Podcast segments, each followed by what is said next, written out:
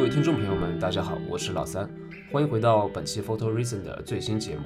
这是一档泛摄影谈话类节目，我们希望摆脱故作高深的艺术术语，不做求真求实的教科书，只想和大家聊聊有关摄影的一切。那今天节目呢，就轮到我和白熊来采访一下老潘了。Hello，大家好，我是白熊。Hello，大家好，我是老潘，好久不见。对，老潘，可能你是大概一个月前去了巴黎，对，开始了一个人生新的阶段和一段新的学习。我们也很好奇，我相信很多听众小伙伴也会非常好奇，你在马格南进行的这个学习到底是怎么样的，或者说经过了这些天不长不短，你可能也有些初步的感受了，那可以来和我们分享一下，对初体验。对，初步的感受就是特别忙，就为为什么刚才会跟大家说好久不见，其实就是从心理上感觉就真的好像好像好久没有录过这个节目了啊，就因为真的特别特别忙，就。很夸张的忙，我之前完全没有预料到这个课程会如此之忙。嗯，那每天都在忙什么呢？我我先跟大家介绍一下背景好了，就是我现在呢是在巴黎，然后再参加一个马格南图片社和法国的一个摄影学校叫 Spells，然后合作的一个项目，这是一个一整年的项目。然后每周的话呢，就是刚才白熊的问题，到底在忙什么？每周的话呢，马格南有两天时间是要在马格南的这个 office。然后参加他的培训，他的课程有一天的话呢，是专门有关于这个呃 photo reportage，就是新闻报道和呃 storytelling，就是用图片讲故事的这么一个专题。有另外一天的话呢，是由马格南的摄影师，他们根据每个人自己的状况来做一些讲座，或者是做一些分享。或者是就是比较偏向于 tutor，就是他们会作为导师来指导我们自己去做个人项目，去看你的项目的进展，这是马格南的部分。然后接着的话呢，在那个合作学校的部分，每周它会分散在周一周二、周一周二、周五就会有一些课程，然后会像什么呃 printing technology 啊，就是印刷技术，然后这个图像管理，呃，包括后期的一些东西，就会有这部分，还会有一些。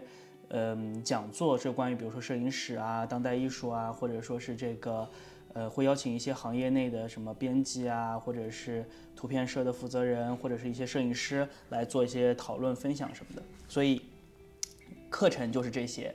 除此之外的话呢，就是每周都还有 assignment，就是有作业，然后就会显得特别特别忙。所以老潘，你的马格南之初体验就是忙，对不对？对，就是忙。我记得之前好像你说过，法国人特别懒散，办事效率特别低。就这个东西为什么会，这个课程为什么会这么紧凑，这么这么匆忙？你说这个，我我真的也很奇怪。我来之前啊，我说句实话，我是抱着来躺平的心态的，就是我特别开心。我说我说，哎，我到法国，因为我之前在法国读书嘛，所以那个时候我觉得法国躺挺平的，就哪怕我是读商校的，已经算比较忙了，但是也就觉得还好。呃，然后就整个社会体系，就大家一下午可以坐在路边喝喝咖啡，没有什么事儿。然后到这边之后，我我昨天还在跟我老婆说，我说我好像整整一个月时间就没有心态上放松下来过的时候，就特别神奇。所以我也不知道为什么，可能就是希望我们在压力下工作吧。可能对摄影师来说，在压力下工作也是一件很重要的事情吧。就我也我也不懂为什么会设计成这样，但确实就。挺挺还真的真的跟想象中的差别有点大，在这个方面。嗯嗯，比如说，如果是一个比较理科的学习啊，或者说像我们传统的比较文字性的学学习工作的话，呃，会比较忙，或者说压力比较大，比较焦虑。但是你很多作业是一些拍摄，那在进行那些拍摄，包包括拍摄前期和拍摄时候。那你还是那种焦虑和紧张的状态吗？还是说你可以让自己放松下来，进入另一种状态？嗯，这个焦虑和紧张，我觉得是比较大体上的说法，就在整个的这个状态中。但是在拍摄的过程中，还是会，如果你拍的，我我我的我的情况是，如果我拍到了一两张还不错的照片，我就会比较快的进入状态。就比如说我拍了一两张，只拍了一段时间之后，觉得哎这张还不错，那我就可慢慢的就会放松下来，然后就后面会拍的。就会更好一些，或者怎么样。但如果说进去一个项目之后一直拍不出来，一直拍不出来，也还是会有点焦虑的。对，就有可能会比平时我们正常的拍摄会多一丝压力，多一丝对自己更高的要求吧。不是，主要是怕挨骂，因为我们比如说举个例子说，上周末是给了我们三个选择，然后你可以去拍罢工，然后可以去拍一个主题叫巴黎无车日，是每个十月第一个周末周日会有几个区是不让开车的，然后你可以去拍这个。第三个呢，就是拍一个赛马的这么一个赛马场的活动，然后我是选了去拍赛马场的那个那那个项目嘛。然后就是你就只有那么一天时间，早上开始到下午结束，然后你就去拍。拍完的话呢，这个 assignment 是要求十五张你选择的连续的图片，这个图片要能够至少要能够讲清楚这么一个故事，并且对图片的质量会有一定要求，再加上七张以上的备选图片，那么就是在讨论的时候可以看看你选的十五张图片是不是有被后面的部分替代的可能性，就如何进行编辑。那么再加上周日拍完之后，周二晚上就要提交，你后面做后期的时间也并不是很多嘛，包括做选择的时间。周三早上就要去讨论这这个作业，讨论这这组图片。如果你碰到了这个今这周来看这个图片的这个这个 tutor 这个老师比较比较不那么客气，可能他真的会就会说你这个东西拍的不行，然后很差，垃圾。所以还是有点压力在的。老潘，你有挨骂吗？我还好，没有。截止目前还没有。那有其他的同学被骂得很惨吗？嗯，其实也不会，不是说真的骂你啊，就他就会说，可能我觉得你这个东西不行。对，我说你这个东西不行，我觉得你不知道你在表达什么，我不知道，我不知道，我我觉得你不知道你在拍什么，你这个东西拍的是没有意义的，我没有看到这个活动，它完全没有吸引我。就是会有这样子的这种评论，那就是它只是一个负面的一个评判，但没有给他提升做出一些建议和方向。那那当然会会会给会给会给一些建议，会有啊，那会有一些建议，对。只是说你也不希望被被说不行嘛，对吧？当然，所以还是就拍摄的时候会有一点压力。对，谁都怕被骂嘛。那老潘，我我是想问你一些比较呃初期的问题，就说你是怎么开始准备你的这个马格南学校的？嗯，申请流程、准备时间大概需要花多久？就如果说也有其他朋友，他想说明年进入这个学校，大概什么时候就要开始准备了？呃，我的话，我大概提前了一年左右，因为它是这样子，其实这个项目和申请你申请国外的学校其实都是一样的，就是交作品集，然后。嗯，提交申请就差不多就是这同样的流程。主要的话呢，就是在准备这个作品集上，因为他要求你提供十五张图片。哎，我发现马格南特别喜欢十五张图片，我不知道为什么。就是我们的作业也基本上都是十五张图片，然后这个呃作品集也是要求十五张图片。十五张图片呢要包含三到四个项目，尽可能的是项目类型的东西，不要提交单张图片。然后准备好这个作品集之后，就可以提交。提交之后呢，就是线上会有一些申请的材料要去提交啊什么的。然后我在提交之前，我还约了一个面谈，就是也希望跟这边的这个负责招募这个项目的人能够聊一聊，看看项目是什么样子，然后也聊一下我的背景，看看合不合适。所以整个流程大概是这样。我基本上是提前了。一年左右开始做准备的。先是我先是在十二月份左右，去年十二月份左右约了面谈，然后十一月份左右约了面谈，然后在二月份交的作品集，然后收到 offer 是在三月底的样子。对，所以我申请的还比较早，因为因为我本身是在法国学校工作嘛，所以我对这种流程就会比较熟悉一些。嗯，那他听下来好像没有什么语言类要求。啊，有有有有有，有就是你要对，因为它是英文授课，我忘记说了，因为因为我本科、硕士都是全英文授课的，所以我是免语言的。但是如果你不是本硕不不是前一个学位是这个呃全英文的，那么你需要提供一个雅思六点五分以上的成绩作为语言证明，然后之后你就要办签证啊什么的，也是需要这个语言成绩的。嗯，所以说如果说明年想进入马格南的话，啊。其实这个月就开始可以去准备去约一个面谈，对对对，再花对再花三个月时间准备一下作品集。对，作品集是编辑成 PDF 格式。呃，对，编辑成 PDF 格式，你可以加上一些自己的文字啊，或者说是一些设计什么的。他一年这个项目是招十到十二个人，我们今年是十个人。嗯嗯，他这个学费大概要多少钱？三万多欧。嗯，比我想象中好一些。对，其实我觉得性价比还可以，相比起美国或者英国的这种艺术类的院校学摄影的话，价格还是我觉得还是 OK 的。因为你想，我们刚开始一个月的时间，光马格南的摄影师已经有一个、两个、三个、四个、五个人来过，来过做 workshop 啊或者怎么样的。嗯，我觉得还是挺划算的。你就在国内报这种大师班，一个也要好几万呢，对吧？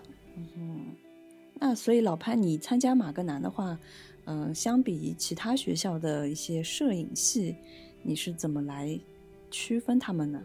是马格南是哪里会吸引你呢？我的感觉是我跟一些其他的在英国或者在美国读摄影的朋友有聊过，我觉得好像看起来马格南这个项目它会比较 practical 一点，就是它会更偏重于实践一些。嗯，关于艺术理论的东西会稍微少一些，那个更多的可能是在于你它的整个的核心逻辑是从一开始到结束之后，因为我们结束的时候会在马格南的这个呃 gallery 马格南的画廊办一个设呃一个展嘛，然后呢，这个展的话就是关于你这一年拍摄的一个个人项目，所以它从 day one 开始，第一天开始到最后，就是所有的内容都是围绕着你要完成一个个高质量的个人项目来进行的。这个可能和很多的摄影学校更加偏向理论化的东西会有一点区别。纯艺，对对对对，跟纯艺有一些区别。因为纯艺的话，可能更偏向于艺术理论，这个老三应该知道的比较多。是的，对吧是的，哎，这个我记得马格南他，我不知道是不是在早期好像有过这样一句格言，就马格南不需要艺术家。但我不知道现在他这个理念是否有进行转变，或者说有其他的一些更新啊？我觉得肯定有。有最早期的时候，这个话是谁说的？是布列松还是谁？我忘了。对，好像曾经很多年前有过这样的当时的时代局限性。是的，但是但是从马丁帕尔开始，马格南已经慢慢的走向艺术和这个 documentary，就是纪实并行的路了。现在有很多马格南摄影师其实是很很艺术的，包括像对，亚历克索斯，你说他是纪实吗？特伦特帕。克，嗯，还上次那个 Henry 好像也是拍人，嗯、商业人像的。呃，哈瑞格鲁亚特的话，他是拍彩色摄影的，他是跟旅行为那个索尔雷特啊，对，以彩色摄影为一个主要的让别人记住他的这么一个点，所以他其实也是在纪实和艺术之间吧，我觉得他其实没有太多的叙事性，更多的还是以这个图像结构、图像风格、色彩、光影来作为展示的核心，所以它我觉得它其实是不能够单纯的认为它是一个它相对还是比较传统对对一点的。所以刚老潘也说到三万多欧的学费，我就记得那天我还跟你说，这三万多欧的学费他收了一年，但其实课程相当于国内大学两三年的课程压缩到了一年，其实好像性价比还不错。对，但就是有点太辛苦了。我我因为我我其实因为我是时隔十年再重新当学生的感觉就有一点奇怪嘛。然后我第一周、第二周其实很不适应，然后这周感觉就好了一些。嗯，那你的同学都是些什么背景的人？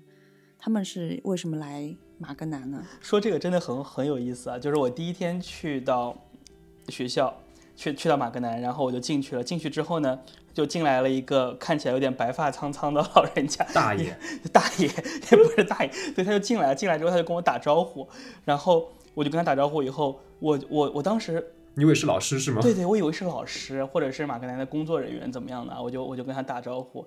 然后后来我就问他，我说，哎，我说你是来这里是在这里做什么的？他说啊，我也是来参加这个项目的呀。然后我我去我来之前一直很担心，说我可能会年龄比较大，相对于比起其他同学。但是等到我们班全部来齐了十个人之后，我觉得我也就在中间吧。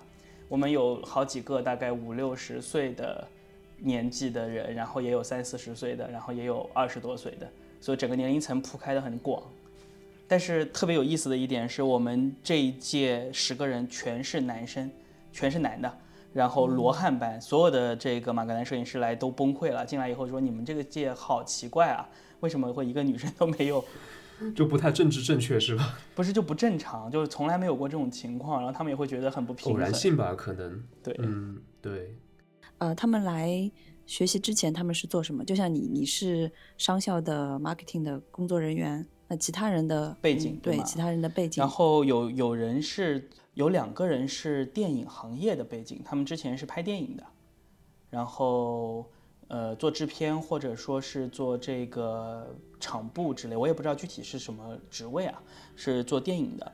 然后呢，有两个人是职业摄影师，有一个是拍商业的，然后有一个是拍这种纯艺术的。以前，嗯，然后还有一些是跟我差不多，就是七七八八比较杂的背景，也有有一个学医的，学然医的，后对，所以学医的好酷啊！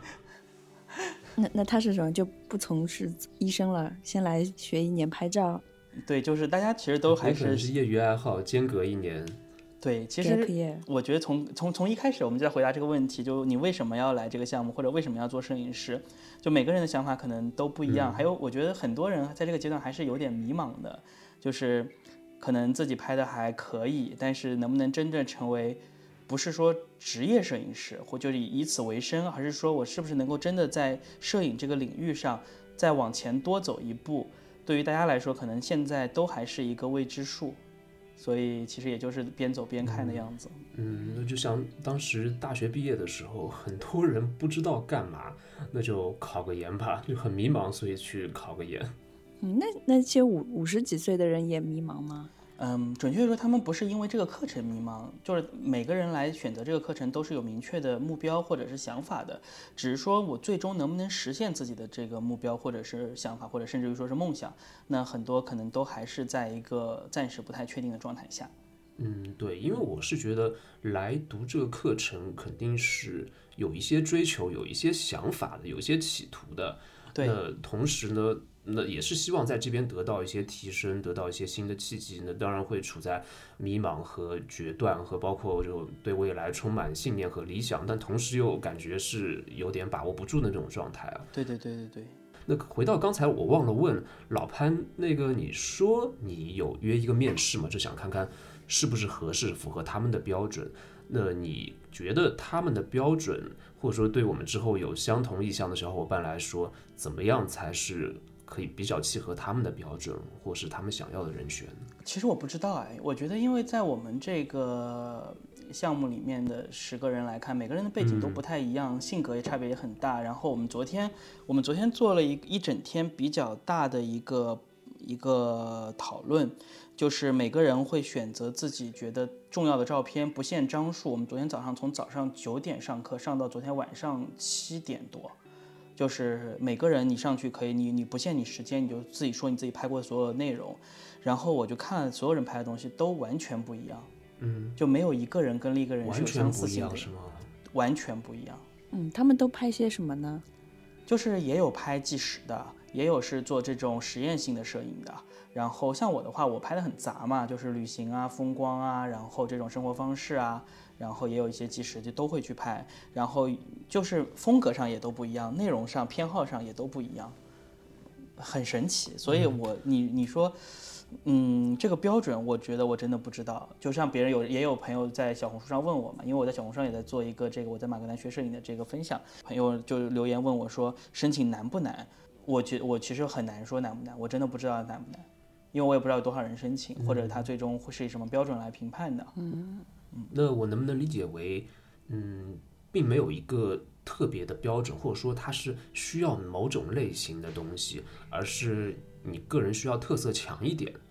对，可能摇号吧，抽签摇号摇号，那要写 cover letter 这种，啊，要写就阐述型那肯定要写啊，这些肯定正常都要要写，肯定要写作品的一些理念什么的。哎，老潘，那你说看了很多同学的过往的作品啊，有没有你觉得比较厉害，或觉得比较嗯眼前一亮的？有有有，我我有一个同学是罗马尼亚人，嗯，东欧，东欧人，对他拍的非常好，我觉得。就是我昨天看到他的东西的时候，我觉得，嗯，我觉得他是未来能进马格南的，就真的是很有意思。嗯，他是那种他拍他也是以拍这种 documentary 为主，但是呢，他会比较多的以舞台性的方式来展示。就在他的画面中，所有的人物物品所处的位置，全部都是他设计过的。就是里面出现的，好像随机出现的人，其实都不是随机出现的。这位同学的主业是就之前的主业他就是摄影师。摄影师哦，对对对，他在之前在罗马尼亚办过展，然后，呃，反正好像在当地应该还有一点名气的，小有名气对对对对对，拍的真的很好，嗯拍的真的很好。嗯，而且他是那种真的很热爱摄影的人，就是我觉得跟他比起来，我我我有时觉得我可能没有那么热爱摄影，就他是真的非常非常热爱摄影。所以我觉得以后有机会可以邀请他来我们节目，也许有这个可能性。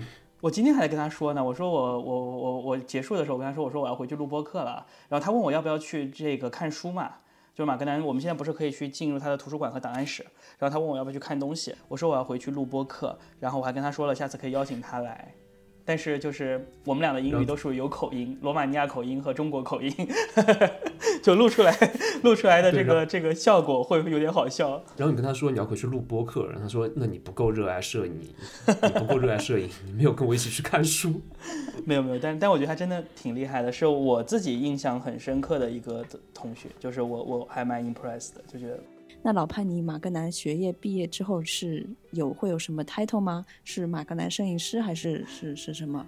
嗯，不是不是不是，那还那还很远很远。马格南的马格南摄影师 是一个完全不同的水平，我们这个其实就是一个学术项目，或者说是一个马格南的这个属于他的 education department 的他的这个教育部门的一个项目。你如果想成为马格南摄影师，你首先需要提交申请，这份申请如果被三个马格南摄影师就是是打了勾，或者说是有三个人愿意去推荐你，那么你就会被任务，你就会进入到这个呃流程中。你会最开始会成为这种就是提名会员，然后预嗯预备会员或者非正式会员，最后才能够成为会员。这个过程要持续五年之久的时间，而且你在任何一你一个阶段都有可能被卡住。所以成为马格南的会员是一件很不容易的事情。现在马格南在全球三个办公室，一共是有五十个会员，然后是两个提名还是三个提名，大概总共是五十几个人。但我记得他已经有好几年、好多年没有新的会员了。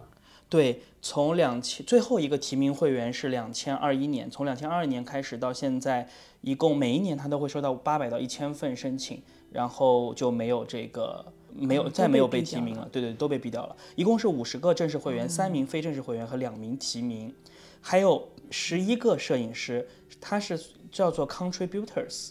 有点奇怪，他既不是会员呢，但他也是可以用使用马格南摄影师的头衔的，比如说史蒂夫麦凯瑞，或者是 freelancer 吗？或对，有点这种感觉，像是 freelancer 一样。像哈瑞格鲁亚特，他其实不是正式会员，他是 contributor，然后史蒂夫麦凯瑞也是。然后还有一个很独特的身份，就是中国有一位摄影师叫吕楠，吕老师，大家不知道听众朋友们知不知道？楠嗯，知道。对，一直都说吕楠是马格南摄影师、马格南会员嘛，但实际上吕楠的身份很独特，他其实是一个通讯人员的身份。但是这个 title 呢，是从十几年前就不再授予任何人了，所以现在全球只有两个人，一个是吕楠，另外一个叫做什么名字？那个那个感觉是个越南裔或者是东南亚的这个摄影师，只有他们两位呢是在这个通讯员这个类目下的。但是无论是正式会员、非正式会员，这个刚才老三说的这个自自由职业 freelancer，还是通讯员，他们对外都可以被称为马格南摄影师。嗯那马格南官方也没有对这几个 title 做一些明确的说明，对吧？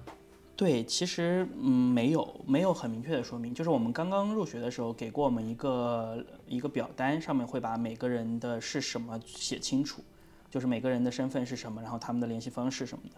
嗯，那老潘那个马格南的老师都是什么背景？然后你也可以简单说一下这个马格南他是从什么时候开始办这个学校的？嗯，这个项目的话应该是第七年，如果没有记错的话，这个项目是从马丁帕尔手上开始的。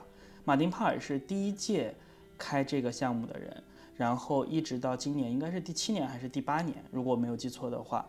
呃，老师的话其实是分的，就是在马格南这一个，在马格南的这两天，就是有一天是有一个固定的，是由他们的工作人员，是这个教育部门的工作人员来做的这个课程，然后另外一天的话，就是至少是马格南的提名摄影师。那如果你跟这些老师搞好关系，以后如果都投你的话，你就可以变成马格南摄影师了，对吧？我觉得他们会更看重作品吧，也也关关系好，可能用处也不是很大。搞好关系比较重要。对，反正还挺有意思。拍拍马丁帕尔的马屁，马丁帕尔一边抨击着那种拜金主义和消费主义，一边用它来赚钱。对对对。哎，所以老潘马格南的学校，它是在巴黎的市中心吗？对，是这样子的。我我第一次看到马格南的时候，我第一次到这个马格南办公室的时候，我其实挺惊讶的。就是走错了。对，马格南的这个 office 呢，办公室呢是在巴黎的十一区，十一和十二区这两个区在法在巴黎实际上是不不算是很有名的区，就是不是很有这种关注度的这么一个区，然后隐藏在一个非常市井的街道里。然后它并，而且它并不是对外的，就它不不是一个临街的门面，或者是临街的一个办公楼或者怎么样的，它是在一栋好像民宅里面，一个大门打开进去，有个小小的院子，院子后面才挂了马格南的这样子的这个门和牌子。所以我刚到那边的时候，我真的被它的这种朴素和这种惊呆了。然后这个办公室呢，一共两层，只有一楼的话呢是一个画廊，然后一个图书馆。然后一个隐藏的档案室，二楼的话呢，就是他们的办公区域和我们上课的区域，就在二楼，就这么两层。当然，它还有一些档案馆分散在各个地方，因为从胶片时代开始，他们就有把这些所有的档案，包括数码的这个移动硬盘储存的资料分散储藏的这么一个习惯，就以免被一锅端嘛。因为大家都知道巴黎的这个治安一般般。所以万万一进贼了，就所有东西都没了。所以他们是把这些东西全部分开，分散在巴黎的各个地方的。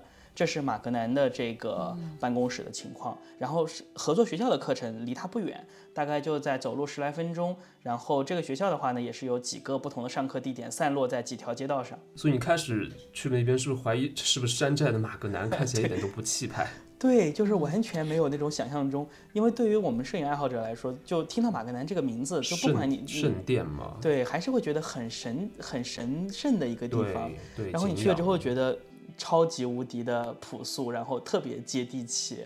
就中午的时候，楼上哦，对，二楼还有个小厨房，你中午还可以在那吃饭，就你可以自己带带吃的过去，还有微波炉，还有什么东西，你可以在那吃。然后说这个很有意思的一个事情，就是不不光有人在这吃饭，还有人在这睡觉。就是寇德卡，寇德卡就是他平时如果在巴黎没有出这个 assignment，没有做项目的时候，偶尔会睡在办公室，因为这样平就省钱了。是他有有个床，还是说行军床一样的地方？没有没有，他就是睡袋。他拍那个流放那个来那个项目的时候，就是睡袋随身带，然后路边随身随地睡。他到现在为止也是一个很神奇的人，就他不做，他不接任何的商业合作，不接任何的这个拍摄任务，他只拍自己感兴趣的东西。所以因为不想要赚钱，所以他就尽可能把自己的物欲和对钱的需求降到最低。所以他来马格南开会啊，或者说是呃在巴黎的时候，他也不要就是 agency 帮他去订酒店什么的，他就住在办公楼上。那酒店不给报销吗？我觉得应该可以报销，但是他可能就是不希望这样，因为他可能会觉得，我如果接了这个办公室的这个赞助，给我订了酒店，我是不是就有义务要去为他们做任务？因为你知道马格南其实也是有很多的商业合作的，现在他会给摄影师分配很多的商业项目，但是寇德卡就是完全不接，一个都不做的。所以说他可能习惯了这种流浪的生活，甚至他不喜欢你给他免费住酒店，他还是喜欢睡在地上。对对对，所以我就很希望今年能够看到他的时候，拍一张他睡在睡在办公室里的样子，跟大家分享一下。那他靠什么来维持生活？是就是正常的教师收入？他有出版啊，他好像也不教课，他正好也就出版，然后这个展览，然后还有一些可能会有一些基金会的这种费用，但是就是他只接受和商业无关的这种赞助，好像。嗯，他只接受自由创作的一些费用啊。对对对对对，还挺神奇的。所以楼上其实办公室也很小，但是还得接受寇德卡在这住。然后有人问了一个问题，敢怒不敢言，是不是？对，然后还有人那天有人问了一个问题，说那寇德卡洗澡怎么办？然后然后来的那个老师就撇撇嘴，然后他也没有细说到底怎么洗澡这个问题，我也很好奇。应该有公共浴室吧？有一些外面的。就不知道了。下次如果能够有幸见到他的话，我会帮你问一问。哎，对，老潘，我看你图片发出来，就是那个档案馆还挺挺震撼的，有很多图片，好像都是第一手的胶片底片，对吧？对，里面几乎有所有的马克南摄影师，如果他没有自己的基金会的话，那么他的档案就都会存在马格南，包括这个罗德伯克罗伯特卡帕那个非常著名的路曼尼登陆的这个接触音样和底片，现在也都在这个办公室里，在这个档案室里。就是原片、原片、底片。原片、底片，对。但是关于这个还有一个很有意思的事情，就是我我还特别问了，就是关于卡帕路曼尼登陆那个传说，说是拍了好几卷，然后不是有一些寄回来洗，最后被洗坏了嘛，然后只剩下那十几张图片。但是这个传说即使在马格南也还都是就是一个传说，没有人知道是真是假。那里面是不是会有很多没有出版过的照片？对，会有很多没有出版过照片，比如说像那个布鲁诺·巴贝，他不是前段时间刚刚去世嘛，然后他的遗孀就把他的所有的照片都存到了马格南的这个档案馆里来，然后他们现在陆续的正在检索和编辑他的一些作品，然后他应该会有一本新书，马上就要出版了。嗯，那以前胶片的话还能有有实体保存，如果拍的是数码的话，那是存的是什么？呃，就是移动硬盘存电子档，他们这边也是习惯用移动硬盘的。然后看摄影师自己，有些摄影师的话呢，会存一些嗯选定好的照片给图片社。有些摄影师的习惯呢，就是他会把所有的拍摄的照片，就是底档、肉文件，分成几个移动硬盘，自己保留一两个。马格南会保留两份，他所有的话都是至少保留两份。所以以后如果你成为马格南摄影师，你就会把你所有拍的照片。拷到硬盘里，然后放在那个档案馆里，对吧？哎，如果有这么一天的话，但是我觉得好像希望不是很大的样子。嗯，但是很有意思，而且如果你成为马格南摄影师的话，还有很多的好处。比如说，马格南是有专门的后期团队的，就做 retouching 的团队。然后这个的话呢，是如果你自己不喜欢做后期，那么他们是你可以直接拍完之后把这个文件发给他们，他们会去帮你做后期。所以马格南其实有不少的摄影师自己是不做后期的，但是你看他们的风格，每个人都不一样，就是说明这个后期团队其实非常厉害，他们会按照你的风格来帮你做后期的处理。其实很多艺术家都会这样，包括很多做雕塑的那些艺术家，他自己可能亲手一点都没有碰过，但他手下有庞大的工匠团队和工作室去帮他调色、帮他做造型、帮他修整。是的，是的。像布列松以前也是，可能跟你说的图片后期是一个意思。像布列松以前也是，他的他是不做冲扫的，他所有的冲扫都是专人冲扫。就像拍那个《创世纪》的塞尔加多，他也是不做这个这后期的。他的后期包括他的印刷都是由这个课程，我们这个课程教教这个印刷技术的这个老师做的，他们是长期合作。对，可能他们就会就会作为一个甲方或作为一个最后把控的人去审审稿嘛。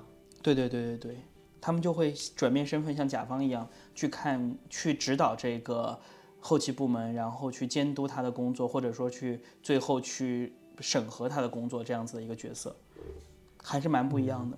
然后我挺好奇马格南的商业模式，因为在早期的话，我觉得他们更多是去拍摄很多新闻的素材，包括第一线的、第一手的，不管是战争也好，还是说国家之间的一些饥荒啊。包括可能一些移民啊、人权运动啊等等等等这样的东西，那些照片是有新闻价值的。那现在他们的这个商业模式跟之前有没有什么变化呢？嗯，这个其实也是马格南现在面临的一个问题，就是大家想一想，当年马格南成立的时候，为什么会突一下子就在全世界打开如此之大的名声？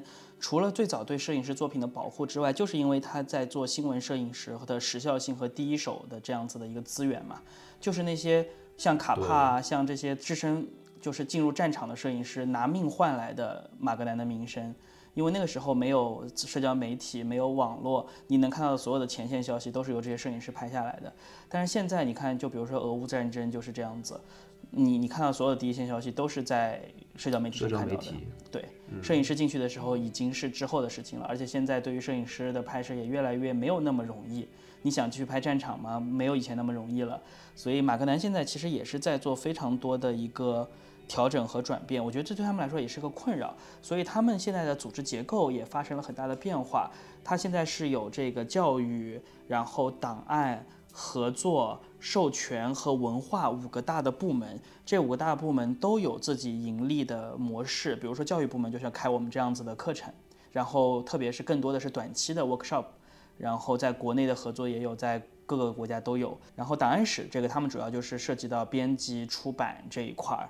合作 partnership 这一块的话，主要是一些商业合作，他们和比如说像一些奢侈品牌啊，或者说是像一些杂志啊，还有一些嗯，像手机品牌合作的也很多。现在像 OPPO 不是之前也找过马格南的摄影师，然后很多的都是这样，包括徕卡啊什么的，都会有跟他们有一些商业合作。包括迪奥，迪奥也是马格南大客户之一，每一年都会有五六个商业任务来做。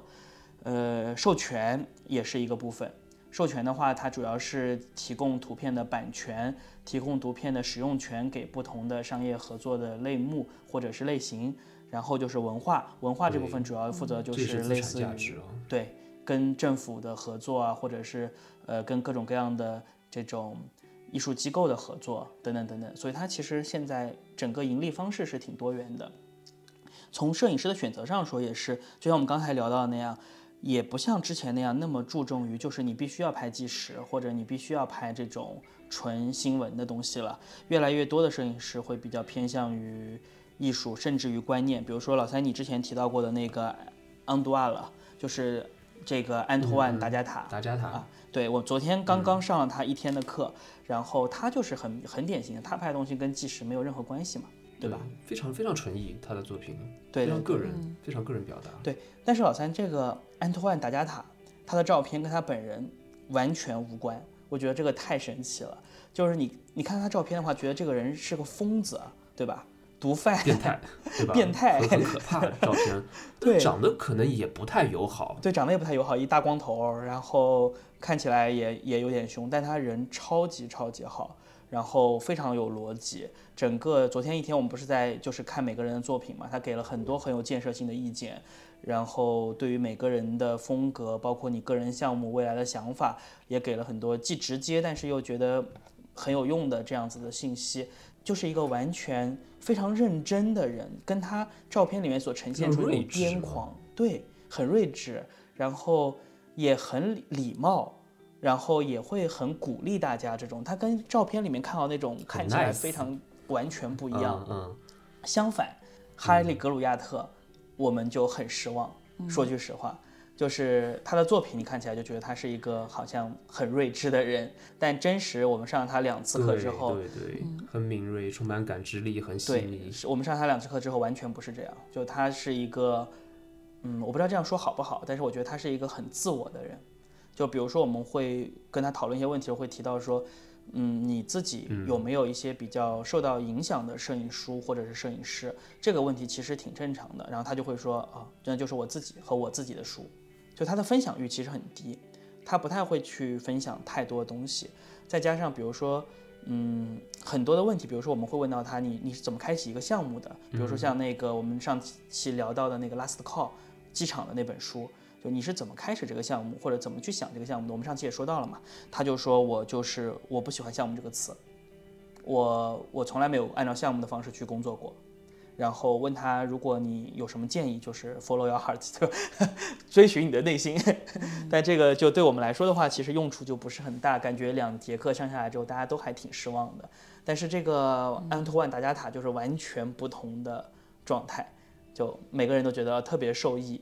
嗯，所以感觉哈利格里格鲁亚特不太走心，或者说是年纪大了，不太真诚啊。如果说作为一个教学或作为一个教师来说呢，这样的一个课程或这样对学生的解答会有点比较草率，或者说可能言之无物。像我之前我也提那个问题，如果说他在多年之后，在现在年份应该也没有特别久啊，现在再来编辑这本 Last Call。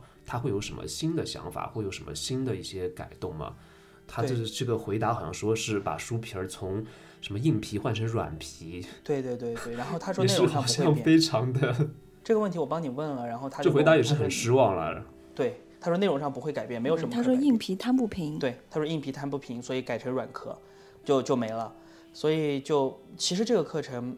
嗯，你可能跟每一个摄影师在一起的感觉都会完全不一样。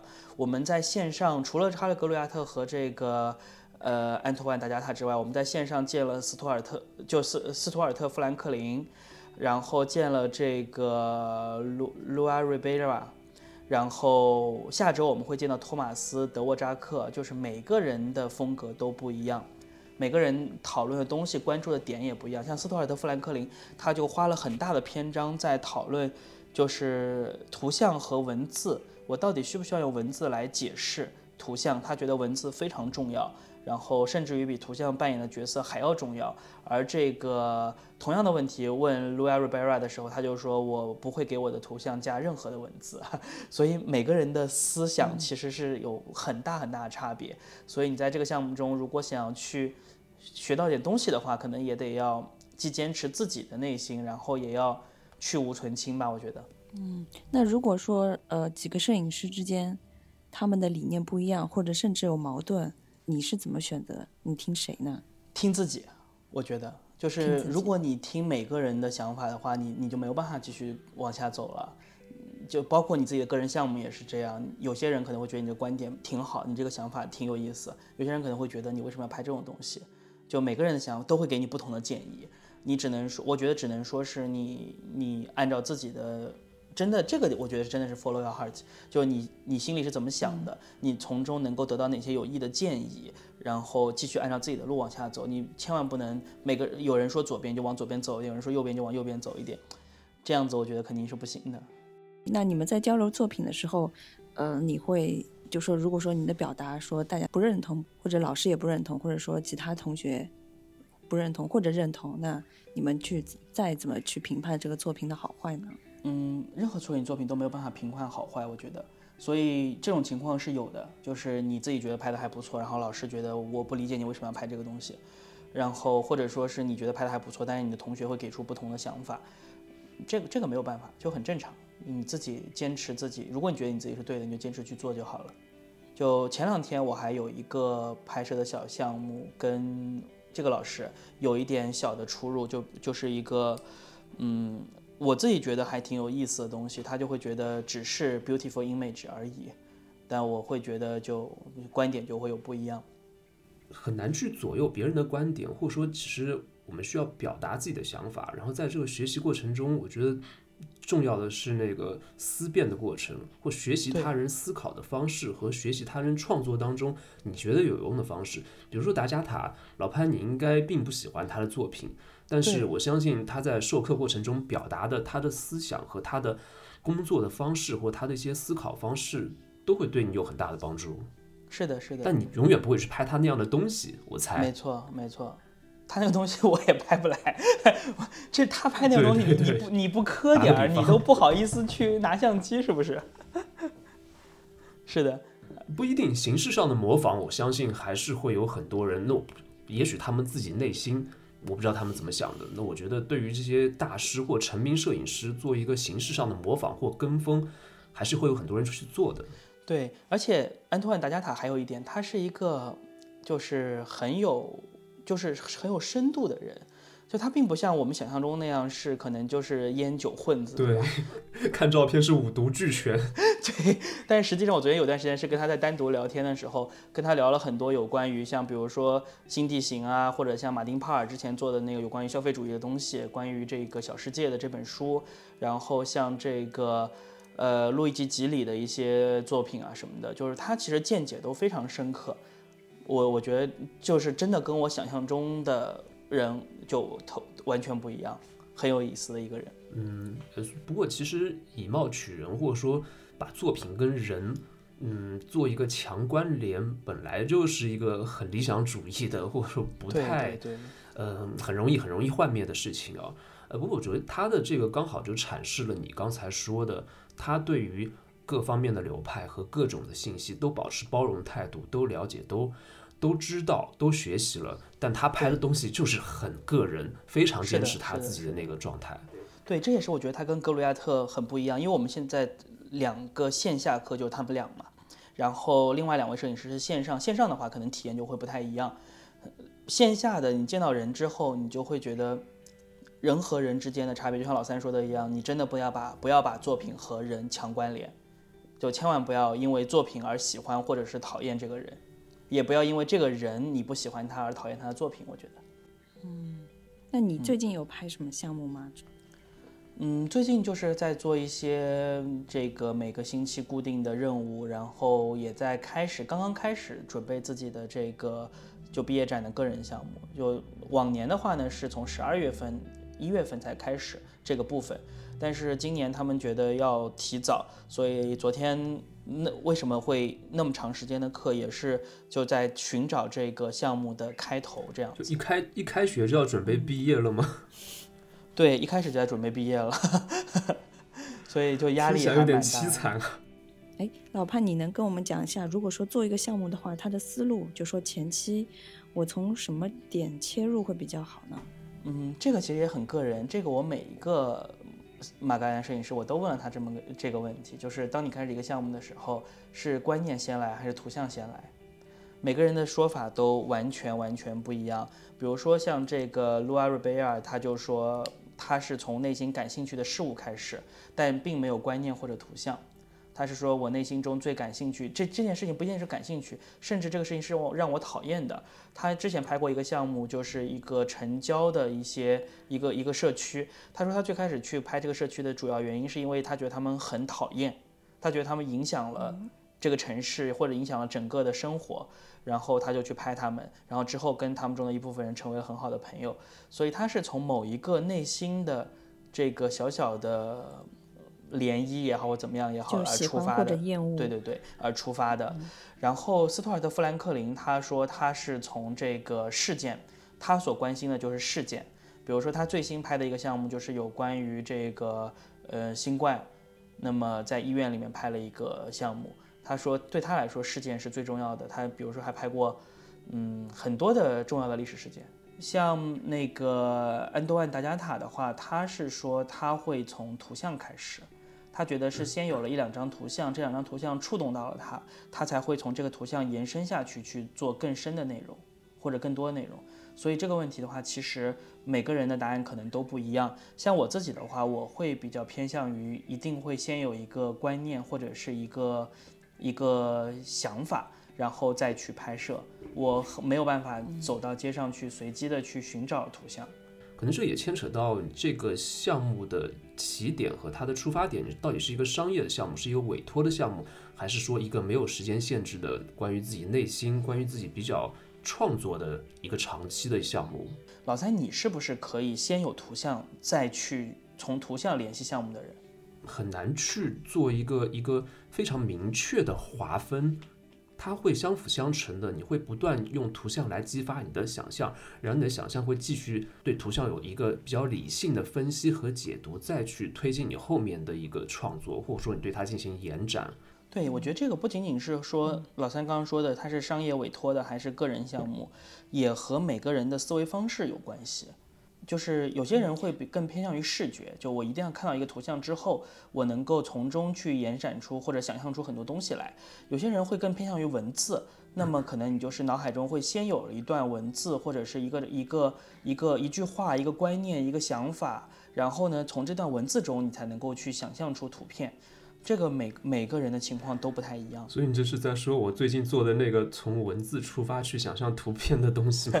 对对对，就是想法想法是不一样的。我觉得这就是我只我只是说白熊的这个问题，它其实没有办法去用一个固定答案来回复。嗯，对，但这个我觉得可以启发我们去思考我们自己的思维方式是什么，然后我们究竟哪种方式更能激发我们的创作和想象？我觉得每个人可能会有自己不一样的想法和方式。对，而且对我来说，我觉得这是在这个项目中，我可能是最期望能够获得答案的一部分内容之一吧，就是如何开启项目和如何结束项目。我觉得这两件事情对我来说，我觉得是很重要，就是我希望能够从这个项目中能够有所收获的东西。对我来说，我感觉开启项目蛮容易的，因为我会有很多想法，很多一些让自己脑海中感觉就灵光乍现想去做的创作。但是我结束这个项目的话，对我来说有时候会持续很多年，甚至七八年，我都觉得自己，嗯，不管是从数量上还是从它的形式和质量上，我都觉得没有达到自己的预期，或者说没有能够达到它一个理想状态。我觉得是不是需要再继续深化？是不是需要把它全部推翻，重新再做一遍？所以结束项目，我觉得真的很难，尤其是这样没有委托、没有甲方、没有时间限制的东西。对。所以我基本上每一个摄影师见到他们，我都会问他们这两个问题，就是你的项目是怎么来的，怎么开始的，然后你什么时候知道，或者说你怎么样知道你这个项目该结束了。对，这个真的很难。对，我觉得这个其实可能比你是怎么去完成它的更更困难一些。这个我们之后，我觉得如果晚一点之后，我们可以在其他节目里面可以对于这个专门去聊一聊。我觉得这个是很有意思的一件事情。我觉得这是不是一个特别难，或者说你需要非常成熟的理解能力，包括对图像、对于视觉、对于艺术的思维能力。那甚至对于很多马格南摄影师来说，我觉得他们也许有时候也不知道自己什么项目是可以终结。对对对，每个人的回答也都不一样。有些人会觉得。就就像老三说的一样，可能他也不知道。就很多的时候，项目其实是被迫结束的。对，有可能。对，对。马格南的他的商业模式不是比较多样嘛？那他为什么不多招募一些摄影师？这样的话，他的团队人员比较大的话，是不是可以接更多的多赚钱，接更多的项目？对，对，是这样子。因为马格南其实是一个合作社的性质，所以摄影师一旦成为了会员，他就同样是马格南的所有者，所以这个比例就入股的形式吗？对对对，它有点像这种入股的形式，它其实是合作社的性质，所以它就相当于是成为了马格南图片社的股东。可以这么理解它，所以它一定是有一个数量限制的。虽然这个问题其实我们在课程中问过，说是不是限定只有这么多，当时他们的回复说是没有限制。如果说碰到摄影师的大年份，我们可以扩展到一百人甚至两百人都有可能。但是我的感觉是他们的入会要求之严苛，然后再加上这个一直以来的数量限制，就。我我觉得也是因为跟这种形式是有关系的。另外一个还有一个就是商业和摄影师是独立的，就是马格南的盈利这些内容是由马格南的工作人员，就是马他们是受雇于马格南，但不受雇于摄影师，由这些人在进行商业运作。而入会这件事情只由摄影师决定，共同投票决定。嗯嗯，那像寇德卡这样的股东会不会引起其他股东的不满？啥活也不干，好像也不会。为什么呢？就是我刚刚说的，他们其实就是商业归商业，摄影师归摄影师。他们其实虽然是在同一个名字之下，同一个部门之下，互相也有千丝万缕的联系，但是摄影师其实是并不参与马格南的运营的，而运营的人也不能参与摄影师的选拔，所以就会一直处于这样子的一个双方。相对平衡的状态。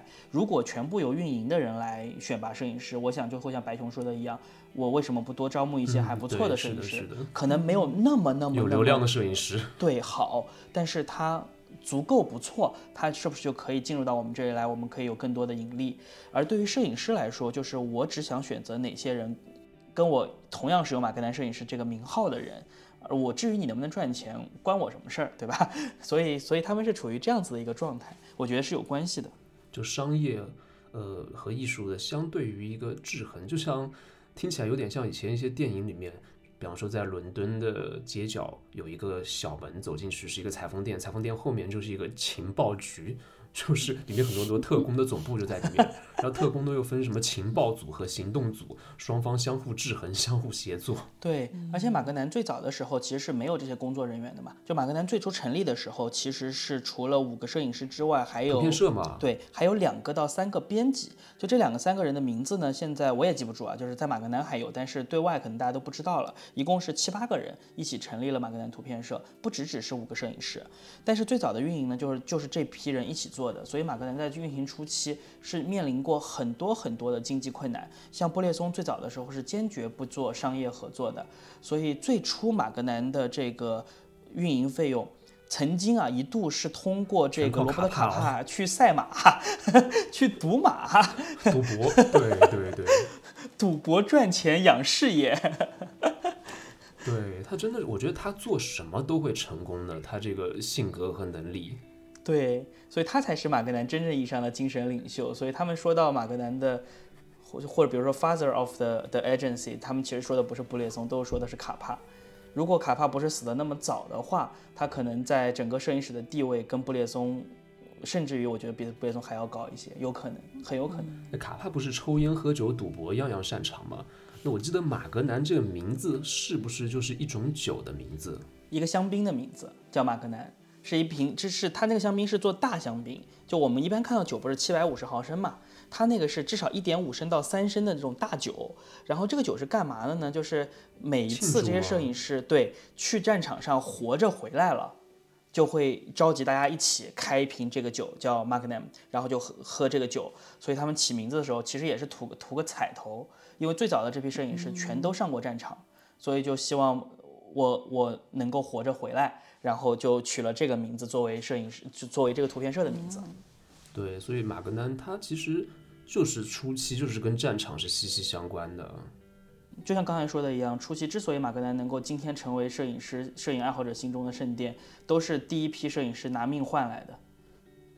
嗯那如果以后世界和平的话，哪怕现在世界不和平，他们也没有没有那么多的战争资源了嘛，可以去拍，或者是第一手的资源。所以就像刚刚说的一样，他也在慢慢的向艺术转变。对，希望世界和平吧。嗯，手机和社交媒体让那种战争的照片现在都变成第一人称了，对沉浸式的视频和照片的传输和分享，然后通过网络迅速就出来了。对的，对的，他们再快也快不了本人的拍摄。对的。你看到的第一身第一第一张战争照片，一定是处在战场附近的人用手机拍好以后发到 Instagram 或者是 TikTok 的。对，甚至有人正在直播，正在拍照片，突然就被就被炸了，那个照片传上去了，人没了。对，所以对于现在的新闻摄影来说，也是走到了一个你必须当新闻的时效性和独有性缺失的时候，像马格南图片社这样的机构，你就必须由新闻向艺术拓展了，这是没有办法的事情。所以你看他们这几年的选拔条件，选拔的这些摄影师，其实也慢慢的、慢慢的不再像以前那样了。最早的时候，像马丁帕尔加入的时候，包括像这个，我我我有点记不得了，就还会有很多的争议，说为什么我们会要这样子的人加入马格南？现在再有这种不同风格的摄影师加入，没有人觉得奇怪了。对，我记得九十年代的时候，当时马格南可能处在新闻摄影跟画廊跟艺术之间的制衡，就他们会排斥自己的艺术家的身份。对，嗯，但是到现在为止，还是有很多的摄影师对艺术家身份是排斥的。比如说哈利·格鲁亚特，他就当着我们的面直说：“我不是艺术家，我只是摄影师。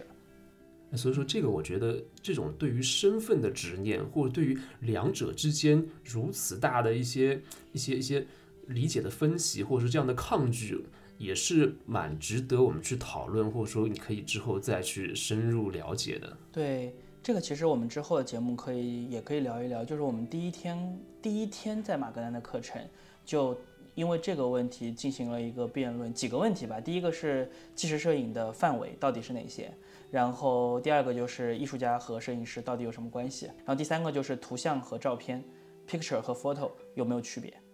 就这三个问题，大概辩论了有一个一个白天。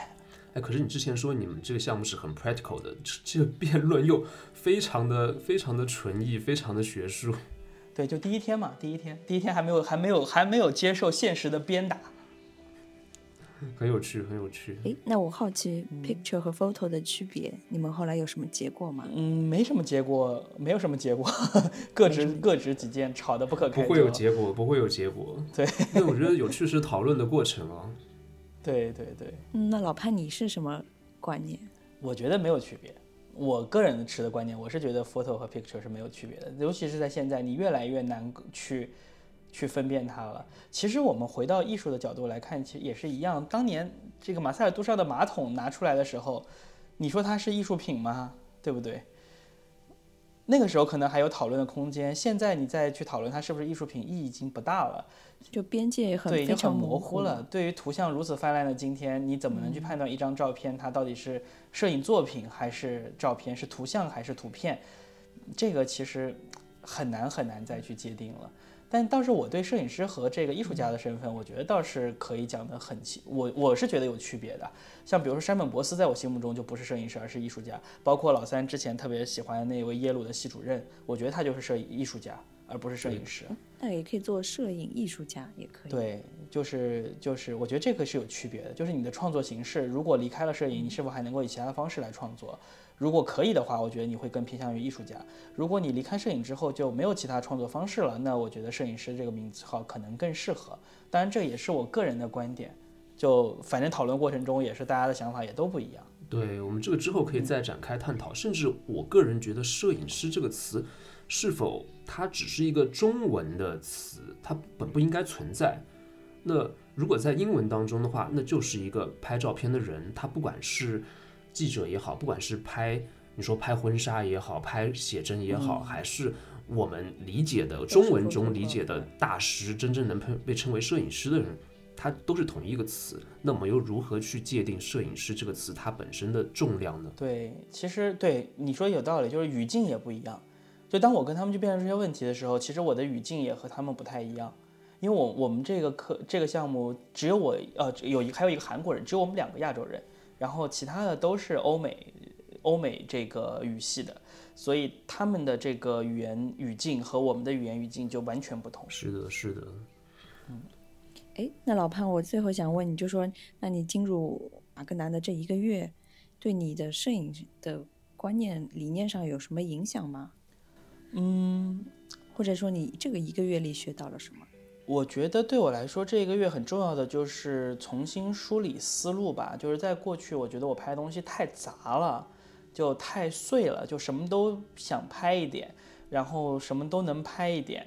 所以这个月的话，我其实是有很多的时间，我在去做这个作业的时候也好，或者是在去讨论片子的时候也好，或者或者是他们在给我们看一些大师的作品的时候讲解的时候也好，我其实都在去想。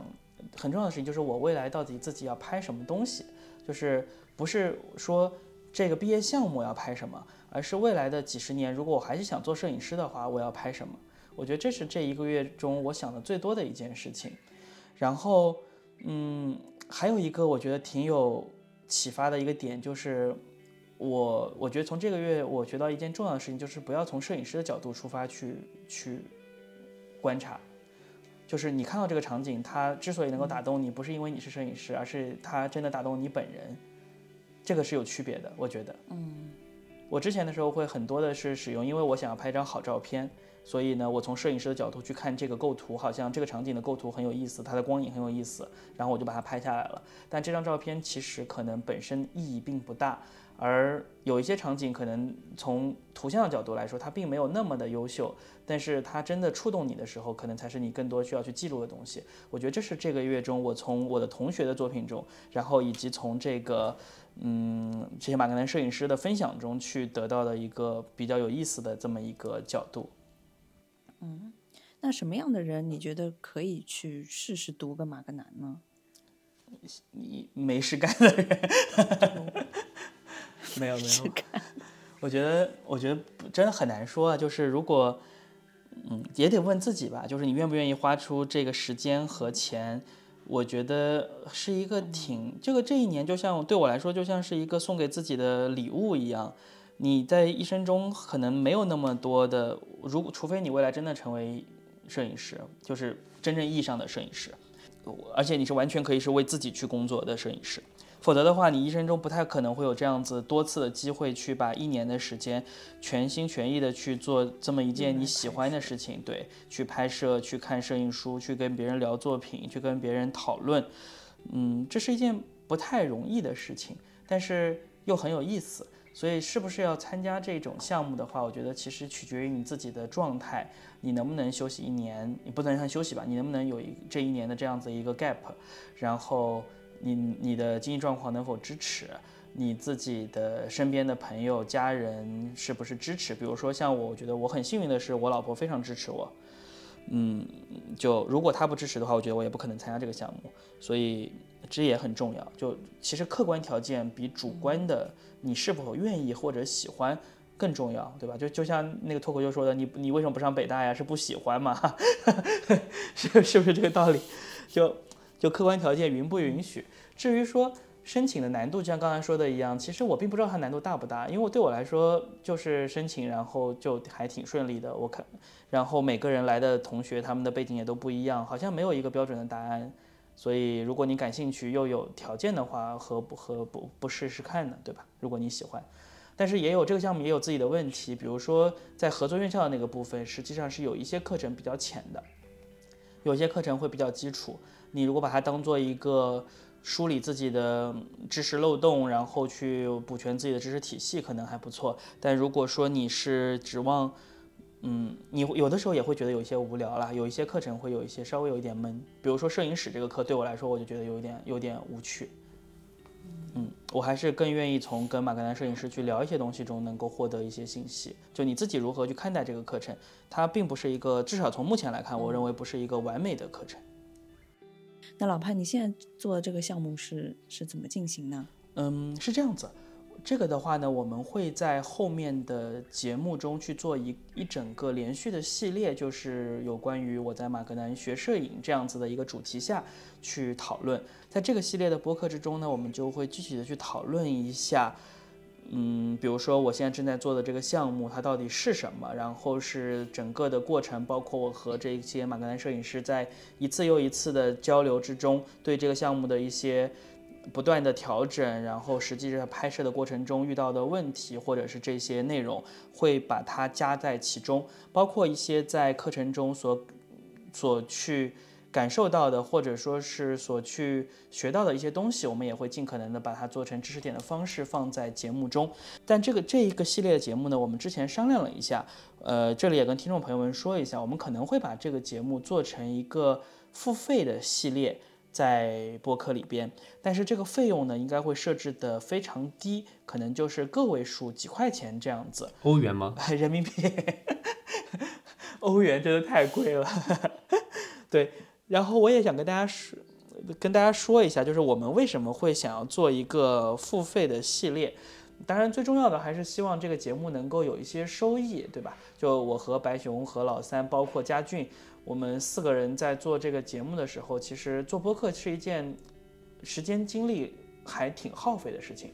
录制的时候的时间、剪辑的时间，还有不断的复听调整的时间，嗯，如果没有任何收益的话，这件事情我们觉得凭借兴趣可以坚持做，但是能够做到什么时候，或者说是能不能够继续保证质量，或者是保证这个频率，其实自己有的时候都会有一些怀疑。